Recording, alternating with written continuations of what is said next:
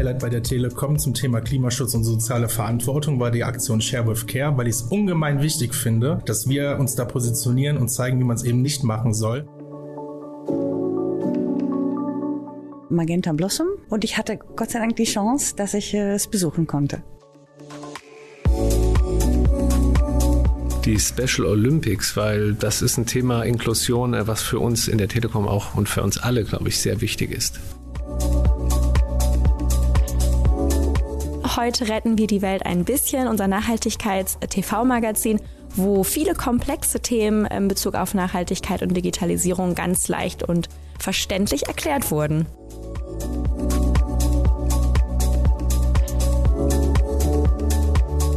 Das waren Stimmen der Green Pioneers. Sie treten als interne Community bei der Telekom für mehr Nachhaltigkeit ein. Und damit sind sie nicht allein, denn das Thema ist heute wichtiger denn je. Was hat sich 2023 getan in Sachen Nachhaltigkeit bei der Telekom? Ich bin Sonja Rometsch aus der Unternehmenskommunikation und darüber spreche ich heute mit Melanie Kubin-Hardewig. Sie ist Leiterin Corporate Responsibility und zählt seit ein paar Tagen zu den Top 100 CSOs in Europa. Herzlichen Glückwunsch zu dieser neuen Auszeichnung, Melanie, und schön, dass du heute bei uns bist. Danke, Sonja, ich freue mich auch. Erklär uns das mal. Grundsätzlich richten wir uns bei der Telekom ja nach der ESG-Logik, also nach E wie Environment, Umwelt, S wie Social, Soziales und G wie Governance, also gute Unternehmensführung. Und wenn wir uns die drei Säulen einmal anschauen, was haben wir 2023 in Bezug auf den Umweltschutz erreicht? Also der größte Meilenstein, den wir dieses Jahr geschafft haben, ist ein neues Ambitionsniveau bei den Klimazielen. Wir sind ja schon lange dabei, dass wir bis 2040 klimaneutral werden wollen. Und wir haben uns jetzt ein Zwischenziel gesetzt. Bis 2030 wollen wir bereits etwas mehr als die Hälfte der Emissionen wirklich reduziert haben. Und den Weg dahin haben wir angefangen zu gehen. Zwei tolle Beispiele sind die Elektrifizierung der Flotte, aber auch die Gewichtung tatsächlich von Klimakriterien in den Einkaufsprozessen. Und wie sieht's bei der Säule Social, also Gesellschaft aus? Also bei Social haben wir natürlich unsere sehr erfolgreiche Kampagne gegen Hass im Netz weiter fortgesetzt. Und zwar nicht nur alleine, sondern wir haben dieses Jahr auch mit einem Partner zusammengearbeitet, wie zum Beispiel im FC Bayern. Also mehr Reichweite, über mehrere Schultern diese Haltung wirklich verteilen und leben. Und sind auch so weit gegangen mit Share with Care, wer es denn gesehen hat, dass wir uns auch mit der Frage beschäftigen, welche Informationen geben wir eigentlich raus und was passiert damit. Wir haben ja eine Krise nach der anderen erlebt in Europa und an anderen Stellen der Welt. Und was mich sehr stolz macht, ich glaube, als Telekom haben wir gezeigt, dass wir da sind, wenn die Bevölkerung uns braucht. Und wie sieht's bei der Governance, also der Unternehmensführung aus? Also auch hier ganz viel Zusammenarbeit im Konzern, darum geht's ja in der Governance. Wir haben uns aber auch ganz intensiv dieses Jahr mit dem Lieferketten-Sorgfaltspflichtengesetz äh, beschäftigt. Ganz sperriger Titel. Letztlich geht's um die Überwachung von sozialen und ökologischen Standards in der Lieferkette. Haben eine neue Policy eigentlich für die Zusammenarbeit äh, untereinander entwickelt und äh, die tritt jetzt so langsam überall auch in Kraft.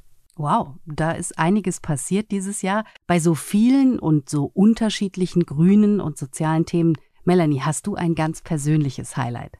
Das ist natürlich bei der Vielzahl der Themen äh, nicht ganz so einfach und das macht die Nachhaltigkeit auch spannend, dass es so vielfältig ist. Ich freue mich vor allem immer dann, wenn wir von draußen Feedback bekommen, dass wir unsere Arbeit wirklich überzeugend, authentisch, glaubwürdig machen. Und das konnten wir dieses Jahr sehen. Wir haben zum Beispiel den Building Public Trust Award gewonnen und auch den Deutschen Nachhaltigkeitspreis in der Branche Telekommunikation. Und das sind schon tolle Preise, die zeigen, dass man das, was wir tun, ernst nimmt und auch sieht, dass wir uns danach wirklich verhalten arbeiten. Und das ist, finde ich, eine super Geschichte.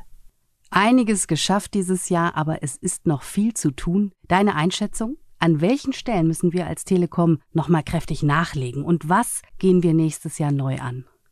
Ich habe ja eben das neue Zwischenziel erwähnt und 2030 ist nicht wirklich lange hin, wenn man Themen systematisch verändern möchte. Also es wird jetzt darum gehen, im nächsten Jahr wirklich gemeinsam mit dem gesamten Konzern festzulegen, welche Schritte ergreifen wir im Detail in jedem Jahr, um da anzukommen.